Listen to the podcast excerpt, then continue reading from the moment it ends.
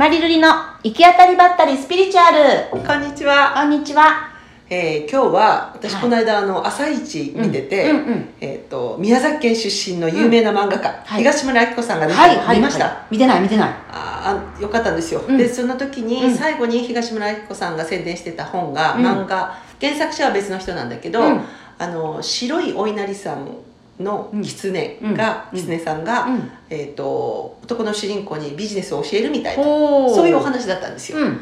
でその中でその主人公がねうん100円でお願い事をお金持ちになりますようにってするんだけど、うん白い狐がうん。「なんだと100年100円ぽっちで」うんうん。であなたはサラリーマンだから、うん。サラリーマンが金持ちになるって言ったら、うん。昇格するか、うん。宝くじが当てるしか方法はないと、そうだよね。ね。サラリーマンだったらそうだよね、でその時に言ってたのが横領か？あと。横領横領か？うまいね。横領という手もあるね。あとお縄ちょうだい人生は終わっちゃうけど。でその中で狐さんが、うん。あなたの才能は何なんですかと。ほでー。才能ってうん。わからないじゃん、うん。でその時に言ったのがねうん。努力しないでできることは何ですかって言ってたそれが才能？うん。うん。まりちゃん努力しないでできること何？喋ることせそうですよね。それはもうだから、うん。才能でお金になってるってことだよね。おねお金稼げてるもんね。喋りで。そうね。喋りやもんね。そう。ルリちゃんは？嘘だろうがなんだろうが 喋れて。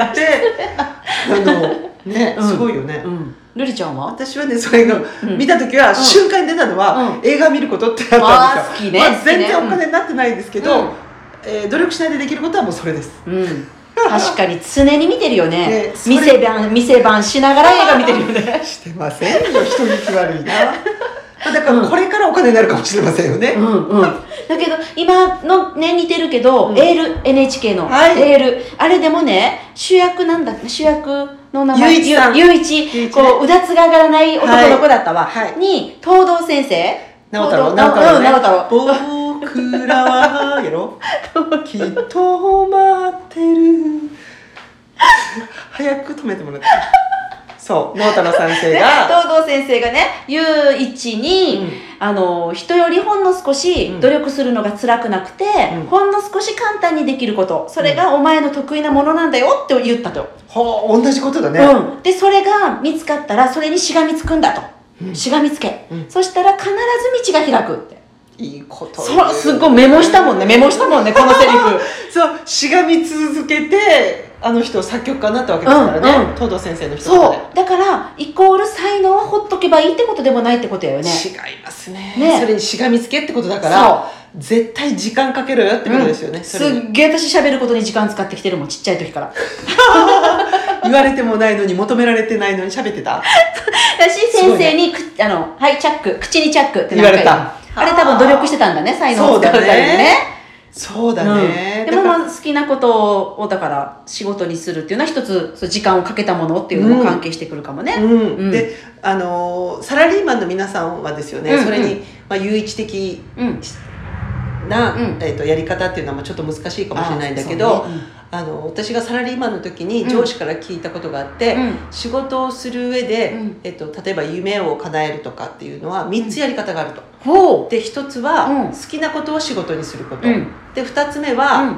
50歳まで死ぬほど働きます。あーそして50歳以降に自分の好きなことや夢をし大ます、橋巨泉？そうね。誰もわからないと思う。上岡龍太郎とか。誰もわからないと思うけど、うんうん。そういう人たちはそうだよね、その後もうん。自分の好きなことをして暮らす、うん。それまでは死ぬほど働きますよと、うん。うん。で最後の3つ目が、うん。9時から5時まではしっかり働きますと、うん。その代わりアフターファイブとかうん。土日はうん。私の好きなことをするって決める公式、うんで、うん。それでね、うん。あの自分の夢を叶えた男の人がいて、うん。えっと、土日になったら、うん。カヌーで、うん。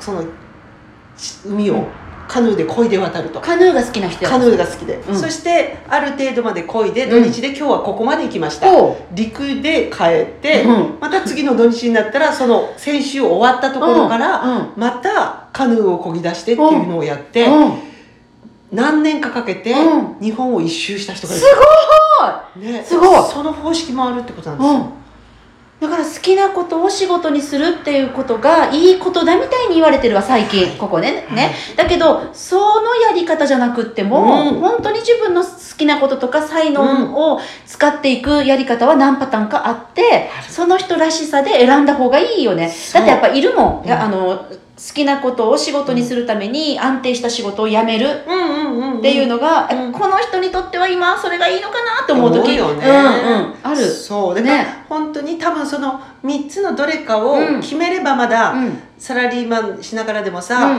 なんかモヤモヤダラダラしてる感じがするってあるけど、その123をどれでいくかってうん。自分が決めるだけで、うん。もしくは夢にこう期限をつけたりとうんうん。かすることで、うんなんかこう毎日の生活がすごい楽しくなるっていいうか、いね、うん。なんか諦めから生きるんじゃなくって、はい。ね、楽しくなりそうよね。ね。うん、なんかいろんな人を見てて思うのは自分も含めてね。うん。自分の才能を、うん。さっきのなこの好きなこと、うん。自分で積んでるなって思うことがいっぱいある。